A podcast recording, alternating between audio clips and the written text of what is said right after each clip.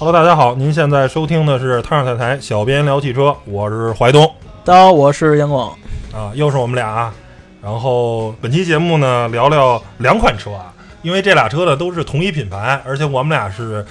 先后应该在一个月之内吧，把这俩车都试过了，而且也同时这俩车呢都是这个品牌现在的主打车型。我觉得，而且呃，动力总成其实也是一样的，我觉得可以搁到一块儿聊。但是其实发现试驾完了，发现这俩车开起来感觉动力总成匹配的不是很一样，呃，还是能值得聊一聊的，对而且很有特点。呃，这两款车呢，就是分别是 MG 六和这个 MG HS。啊、对，这两款车应该也是目前呃名爵比较热的车吧。然后这个名爵六这个宣传也是各种啊跟三系干，跟思域干，然后这个。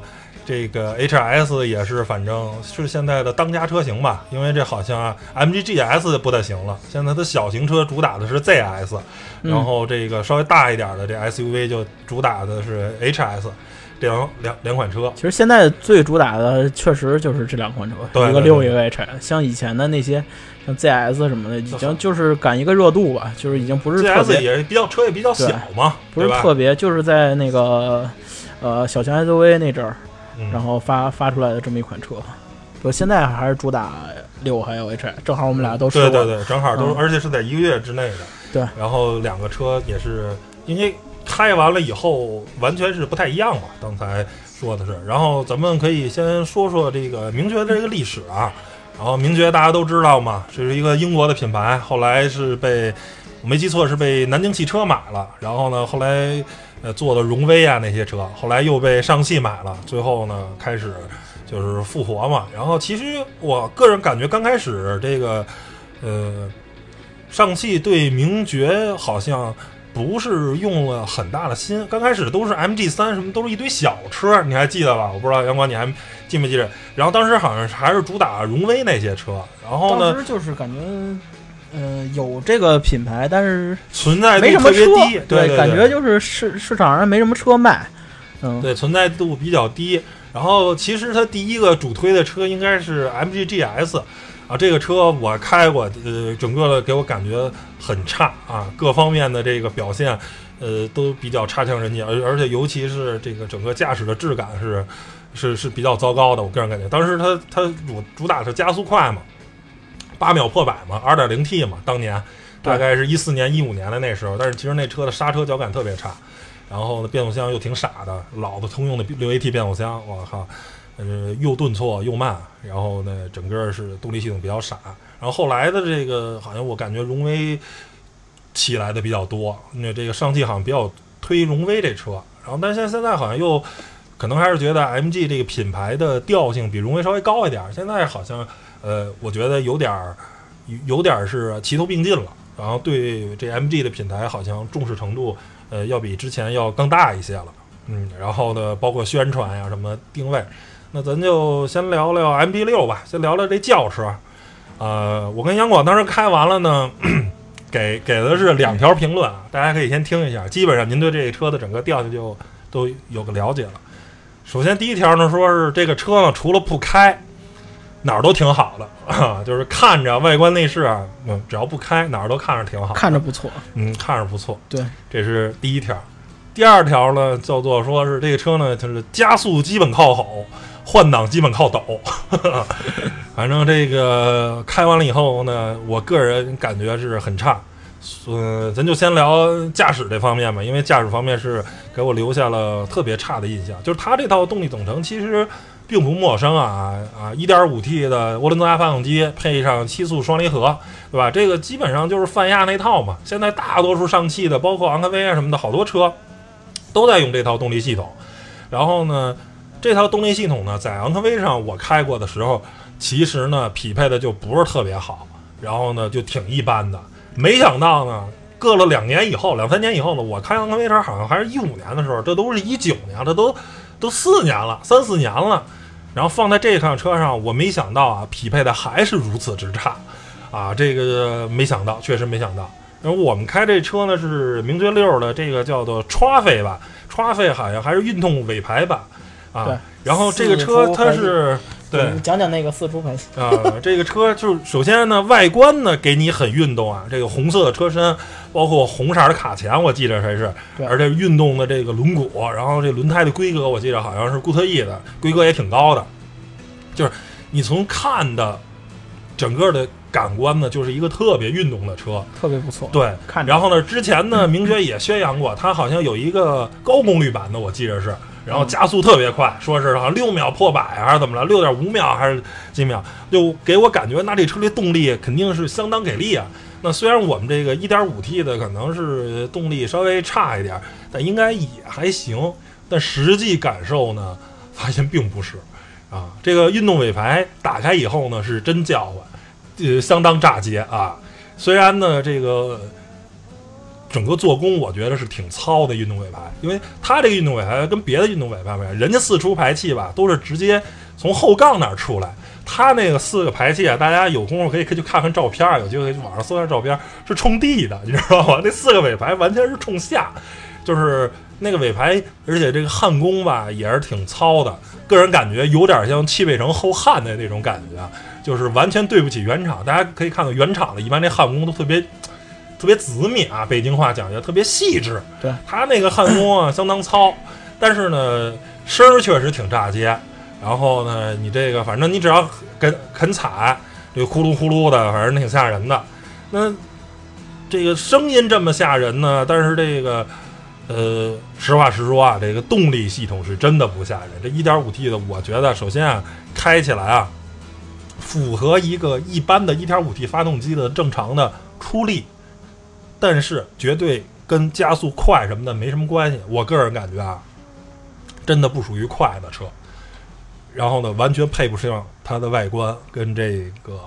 这个这个尾排的声音。第二个就是这变速箱实在是太差了，这几乎已经是我最近开的车里变速箱匹配的最差的了。首先就是低速抖动，然后呢还是很明显，而且是明显影响驾驶质感的抖动，就对哆嗦，你知道吧？这 而不而且是在嗯不等的转转速期间跟呃时速期间都会时不时的哆嗦。然后呢，非常影响你的这个驾驶，而且不光是切到运动模式，普通模式也哆嗦啊，就 normal 模式也哆嗦。第二个是换挡很慢，特别傻，你知道吧？就是对双离合变速箱，大家都知道这个先天的这个结构上的不足嘛，很难做到换挡平顺跟速度快。但是呢，我能接受，就是你追求一样，如果你换挡快的话，我可以接受你的不平顺，或者说你换挡平顺的话，我可以接受你慢。但是名爵这个 MG 六上的是又慢又不平顺，我实在是有点让我崩溃了。然后整个这个动力开起来，反正给人感觉就很不好，整个的就很不流畅，一直感觉这车就跟你较劲似的。嗯我说杨光，你作为开过两回的人，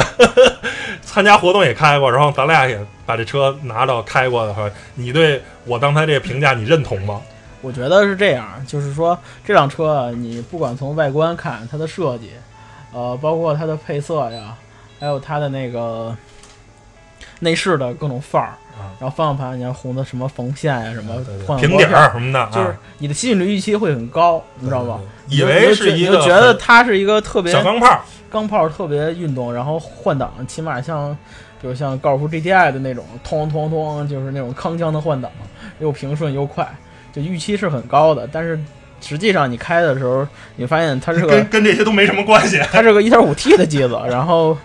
呃变速箱呢就是也是比较拖后腿，就是没有说像跟大众的那个双离合比是真的差很多。主要是你有一个对比，你要说我从来没开过双离合，我也没开过自动挡，我觉得就是属于市面上最差的变，就双离合，大概就是这水平。对，就是目前是跟过的年开过的所有的双离合，对呃，因为我也开过比较好的，大就是大众的双离合相对来说是匹配比较好的，包括后来嗯之后的节目也会讲，就是呃长城的双离合，我开的 H 四啊什么的这些车，长城是妥协了那个换挡速度，就是变速箱也挺傻的，深踩油门，然后呢换挡就是得等。但是呢，人最起码占一平顺，它不抖啊。只有在低速的极少的工况，就是在可能是五公里或者十公里这种速度，你油门给大的时候，它才会抖。但是在绝大多数的百分之九十或者九十五的这个速度区间，它都不抖。但是但是这名爵六这不是。低速区间，我觉得百分之三四十的可能可能性都会倒，就是速度稍微一不合适，匹配的一差点，就就就就就就闯一下，就很明显，而且是闯的很严重，是明显影响行驶质感的那种对，然后你会觉得他明他很想调的铿锵，调的好，但是但是就是但是也不就是调调不到，然后那个动力其实，呃，你感觉发动机其实按数据来说其实还可以，但是你感觉它总体感速度也不快，发挥不出来，就是就是像那个意思，就像一个特别好的发动机用了一个不太好的变速箱，然后就呃发挥不出来它的功力。因为我我用手挡模式开，就是别着它的变速箱，其实我觉得提速也就那么回事儿啊当然当然会感觉会好一点儿啊。对，一般一般那个如果变速箱调的一般的话，用手不管你切到切不切到手挡，它体感都会一般的。反正是一个调教问题呃如果没开过的话，您如果开过法系车，特别像当年的那些法系车，就是那个 1.6T 配那个 6AT，就那那那些什么3008什么的，我不知道你看过那些老法系车，但是那些老法系车最起码还占一个换挡平顺，就是特别傻，那变速箱啊半天不见档，你用手动挡模式开，你觉得嗯，这个 PSA 跟宝马合作那 1.6T 发动机是挺有劲儿的。但是你得用手动模式开，你要是自动模式开，我靠，且不降档的。但是这个什么，这这这个名爵六这个，你感觉就是啊，很很让人崩溃。然后呢，这个换挡实在是 真的是毁所有。但是我觉得底盘儿其实还行，但是谈不上多运动吧。但是我对我觉得作为一个家教来说还行，稍微有点硬啊对。当然那胎也比较薄，滤震也差一点，稍微有点硬。但是我觉得还行，底盘还凑合。最起码，因为动力系统实在是太差了，匹配的实在是太差了，就是底盘的相对来说可能没有那么，呃，舒适性可能会差一点。而且本身我们那运动版嘛，选了那个大圈嘛，十八寸的其他我没记错的话，然后可能呃运运就是更偏向于这个运动。然后，因为也确实没机会跑山嘛，然后极限驾驶没事，但是正常的驾驶，我觉得，呃，还行吧，支撑啊什么乱七八糟的。对你觉得呢？底盘还凑合吧？底盘我觉得表现还是不错的，主要其实我觉得发动机你也不能说它动力不行，主要就确确实主要就是毁了变变速箱变速箱上拖了后腿。对，这个变速箱确实不管是调教啊，还是反正都呃实际表现都 就是比较捉急。对，嗯，但是其实可以再聊一下那个 HS，因为我们在试完了名爵六的过了不到一个月吧，我们又开了一 HS，我以为啊也很垃圾呢，我都对这车都失望，但是开完了发现其实匹配的比那好，呃它变速的就是我能，它是它的换挡速度也不快，但是呢已经在绝大多数工况已经不顿挫了。就是开起来会顺很多，对特特别顺。就是说是我能接受那种双离合，对就我我没说嘛，刚才节目前面也说了，因为双离合的先天的结构上的缺陷，它不可能又平稳又快，对吧？那那那它妥协一定的性能，呃，来保证一方面我可以接受，你最起码你把一项做好，然后这个就跟有点像长城的那些双离合，就是说我我我换挡速度我会慢一点，对吧？你你别让我康康康的。但是呢，我在绝大多数工况是平顺的，你就开的稍微佛系一点，我觉得就没问题。而且可能跟车的标定有关系，因为我觉得可能对于名爵来说，他想把 MG 六做的很运动，所以他会去去去想让它康康康的有那种铿锵有力的换挡，结果换来的是换变档的顿挫。对于 HS 来说，这一个纯 SUV 可能没人追求那么激烈的驾驶，没有追人追求那么动感的这个这个这这这这些东西的话，那可能那相对来说啊，那我换挡慢一点，慢一点吧，然后最起码平顺一点嘛，让大家开着顺一点。对，就是。但我觉得 HS 开起来就舒服多了，我说就这这个车可开。那 MG MG 六我靠，尤其是堵车嘛，到后来堵车那段，我开的有点让人崩溃了，我靠，太难受了，这车开着，就就是那那种感觉。我我觉得是咱俩明白。然后这个 MG 六这个外观啊，我个人觉得还是挺好看的，你觉得呢？我觉得设深黑轮毂设计的，就是说为什么跟开头你的那个中心思想比较像，不是不是比较接近。就只要就是不开哪儿都挺好的。对，看着确实是不错，就是不管你看是卡钳呀，是轮毂啊，是车身颜色，还有那个整体的这个线条啊，都非其。实有点像那什么，有点像我前两天还 P 了一图呢，然后发在那个微博上了。然后 就是说，马如马自达是吧？对新的，因为新的那阿特兹那个，你大家可以搜一下新的阿特兹跟那个什么，然后大家可以去我那个微博上去找去啊，小明聊汽车。换了标，我把这俩车换标，你一般人可能还 还还分不太出来，而且明显啊，就是如果你看这个顺眼程度，啊，最起码是左前四十五度的话，可能 MG 六看着比那个阿特兹还更顺眼一点，因为它的这个两侧的这个它做的这个空气套件，它当然是假的啊，做的这个这个这个两侧灯大灯下方的这两侧看着还要比那个增加了一点熏黑的这种元素，然后看起来可能比阿特兹还要更运动一点，看着更好看一点。但是但是阿特兹啊、马自达的这个混动设计是无死角的嘛，就全车的各个位置都很好看。但是这个这个名爵的这个名爵六基本上就是前四十五度还行，后面就相对来说一般了。然后呢，就是车尾啊，包括细节很多地方是经不住推敲的。但是呢，就是政政策四十五度还是非常非常好大。体上看上去还是不错的，其实对说实话，包包括我们拍出的照片来来说，也是很很出片的。啊对对对嗯，挺挺好看的。然后内饰我觉得就是一个正常的这个内饰吧。然后最逗的是那俩车的好像装的车机版本还不一样，因为它上面主打了就是阿里给它做的那套那个互联网智能那套系统嘛。然后在那个名爵六上，我们是关车窗的话是怎么关？只能是关主驾驶那个车窗。你说关副驾驶车窗或者关后排车窗，它是它是识别不出来，它只能它它一说关车窗，就是你甭管说什么，它都是给你关主驾驶的车窗，开关主驾驶。但是到了这个 HS，它车机可能更新一点儿，然后你说前后排车窗它都能识别出来。我觉得这个就车机的版本好像还不太一样，但其他里头的大致的什么导航啊什么的，基本上都基本是一差不多，对，差不多大同小异，然后基本都是基基依托于网，所以那套系统呢，就是说你有网肯定很好使，你没网的话，歌啊什么的，反正都不不得灵啊。对就是你必须，就是你买这车的话，如果你买这车的话，这个这个就是它这个四 G 网络什么的，你一定要买。如果没有的话，这个这很多功能就实现不了了，你听歌啊什么的，智能这套系统就不得行。所以这个要是互联网这包啊什么的，一定要选。然后觉得座椅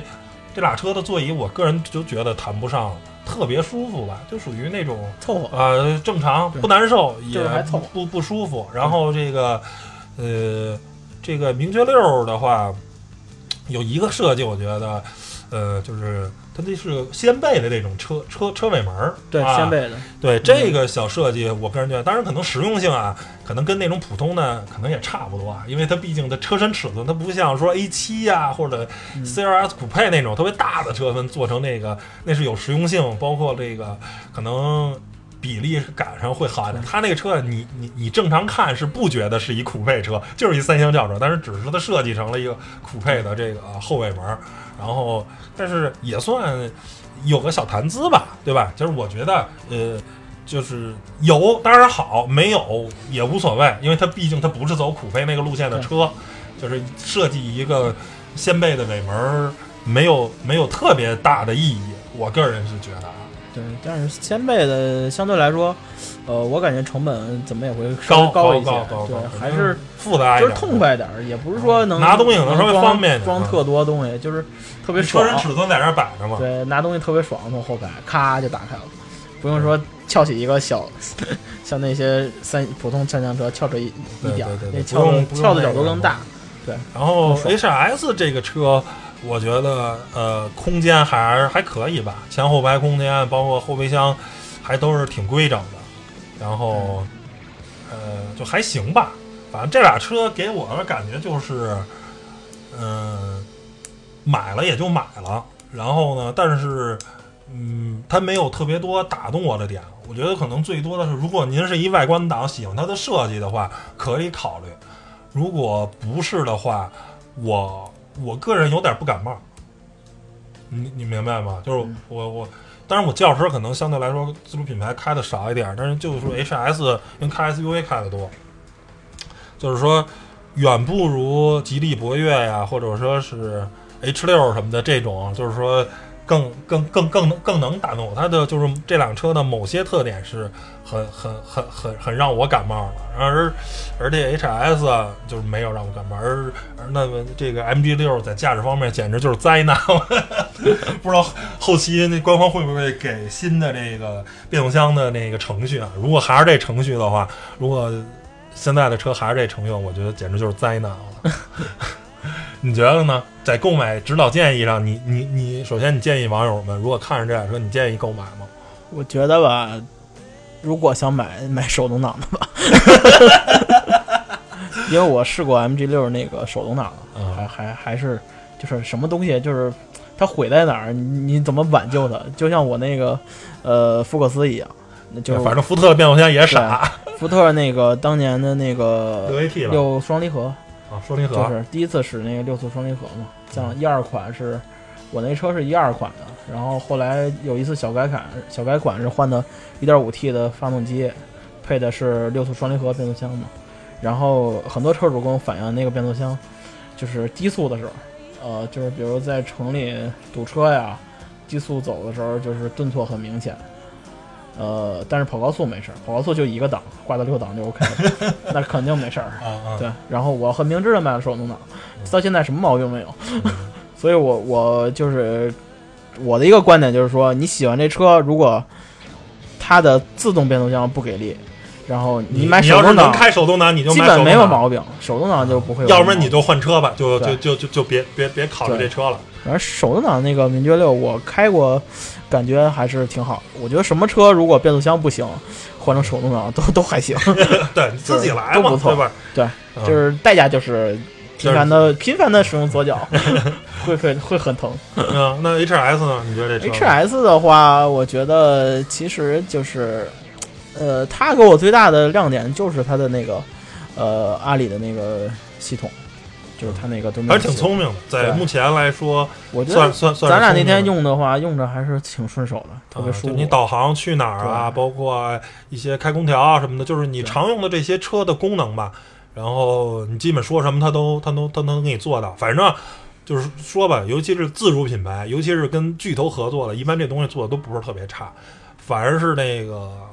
那个合资品牌跟那个进口车型，反正我记着那个那个那个咱上回说的那个途锐那就不行，特别傻。一般，对包括我一般自开主品牌我的开那个奥迪对。Q 三也不行，特别傻。我现在也是发现，导航都说导航去哪儿哪儿都不好使，我你说你受得了吗？就是就是发现自主品牌这些车机系统做的越来越好使，就特别好，然后进。进进口品牌那个就设计的特别好，哦，看着特别好使，然后使着就垃圾，我跟你说，脑袋疼。特别难用，就是对跟一傻跟跟和一智障对话没什么区别对，就各种都不灵，连导航都你其实大家最常用的应该也就是导航了吧？对，然后导航、空调，对吧？就开空调、导航，然后像我们就已经，我就感觉开车窗都是三点零时代了，对，车窗呢对都智能三点零了，嗯，车窗而且都咱俩应该试试半开，看看能不能让它啊，对，当时没试对半开，对半开，不知道行不行，，漏一点儿，跟他说，那是他懂那可能有可能有点复杂，但是我觉得啊，就是说现在能识别出来，也是这俩车车机版本不一样，应该是版本不一样，你能嗯能识别到后排车窗，我觉得那就而且天窗挺聪明的，天窗也能开，对对对开窗，你说开多少，打开或者关上，它也对对对对很快，就能给开。对，然后空间反正就那么回事儿吧，就是属于我觉得都是一个正常的表现，不管它的动力啊、空间啊、内饰啊、做工，都是一个它的那个价位的一个正常表现吧。反正上汽的车吧，我反正这个甭管是荣威还是名爵，我觉得内饰内饰的高级感稍微差一点儿。我个人啊觉得是，就是硬塑料的那种感觉会多一点儿，就是但是他可能也包皮了。它那种感觉就是给你尽量做一个高级的感觉，但是你细细体验下因下来为因为你没那么高级。如果你开长城或者说是这个吉利的车，它的那个内饰的，它可我我觉得是跟因为皮子的用的皮子有关系，就他们当呃包上皮子的地儿吧，这个这个长城跟这个吉利是用的比较细的皮子，你知道吧？长城是对那个座椅确实优化了，就是不管是皮子还是它是用比较细的皮子，然后荣威吧用的这种这种麻面的，有点像砂纸的那种皮子，就是让你看着很不高级，就是你你你不去摸它，你以为是塑料的，你知道吗？是塑料喷漆得出那种，所以我觉得反正就高级感差一点。对，其实我觉得这个这俩车它的，呃，还是符合它的定位，就是互联网，呃，轿车，互联网 SUV，就是它的最大的卖点还是这个阿里这个系统，然后包括你的语音控制啊，你的一些可玩性很高的一些什么音乐电台啊什么的，或者查天气啊，乱七八糟这些东西，就是还是一个像是买个手机一样，就是不是。车的那个面儿就是正常，就是不是给你特好，也不是。但设计不错，外观设计对外观呢又看着特别不赖。然后你要你要你要是特别对这些那个互联网的这些东西特别感兴趣，这些可以考虑买。对，可可以可以试一下，毕竟也不贵，主要这也不是特别贵，而且现在优惠也挺多。反正这反正这三家吧。嗯，上汽、吉利、长城，这不三巨头嘛？自主品牌的，反正我觉得这车都大差不差吧。你谁可能各有各有优缺点，然后呢，谁也没有说是力压性的这个这个什么，而且本身这个现在，呃，这个。你要说原厂程度的话，可能上汽的上汽的自主的程度是可能是相对来说还比较高的，因为是泛亚给他做的，他这套东西变速箱啊、发动机都是泛亚那套做的，然后呢也给通用用是吧？雪佛兰、别克上面也用，然后自主品牌上也用，所以反正我觉得就那么回事儿吧。这辆车，呃，如果您喜欢外观设计或者喜欢互联网的话，我觉得可以买。然后呢？但是 M G 六我觉得就算了吧。然后 H S 我觉得可以买，六可以，我可以买手动挡。然后如果你不喜欢的话，不对这个设计什么不感冒的话，我个人觉得可以去看看长城，因为现在长城的 H 六什么那车也挺好看的，包括 F 七什么的也都挺好看。我记得是去年还是前，就是 H 六有一次改款，我去试的，然后他们给我发了一个，像公关给你发一个表说资料，呃，使使了最新的座椅，然后那个呃。柔软程度会更高，然后更符合人体工程设计。我以为就是像很多公关例行公事发一个，你知道吗？然后结果我真的去试了一下，感觉皮子确实细腻了，然后坐着也是有那种稍微有点高级感了，豪华车的那种高。但是你跟豪华车肯定还是没法比，成本在那儿。但感感觉就是它确实进步。我以为是它就是呃为了 为了让我写，就是你写进去什么纳帕这好多那个是是不是纳帕都不知道，咱也不知道。对，反正但是我是自己试。呃，感官试了一下，反正就是确实是进步了，就是有有些试驾活动确实是，如果呃厂商或者公关告诉你一些进步，你自己去体验一下的话，呃，你真的会有一些得到一些他们确实做就是用心做了的事情，嗯，并不是说呃说一味的说自己好，说半天谁都说是自己好，对吧？嗯，我觉得还是自己体验一下，大家也是。呃，比如说你想买 SUV，然后这几款你纠结，还是自己去，哪怕你就是试一下座椅，看哪个坐着舒服，你没准就定了哪个了，是吧？对，就是自己去亲身体验一下。对，反正我觉得，哎，这个买什么车啊？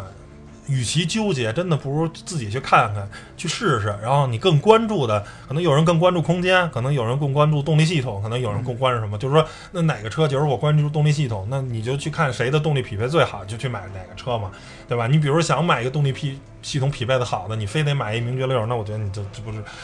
就是就是一悲剧嘛，对吧？反正就是因为这个东西主流产品嘛，大家这个产品力不会做出特别。大的夸张的这种区别，因为不然的话就是就成为笑话了嘛，对吧？因为大家价格卖的差不多，如果你的明显力呃产品力明显的不如对方的话，那就基本上就让人碾压了，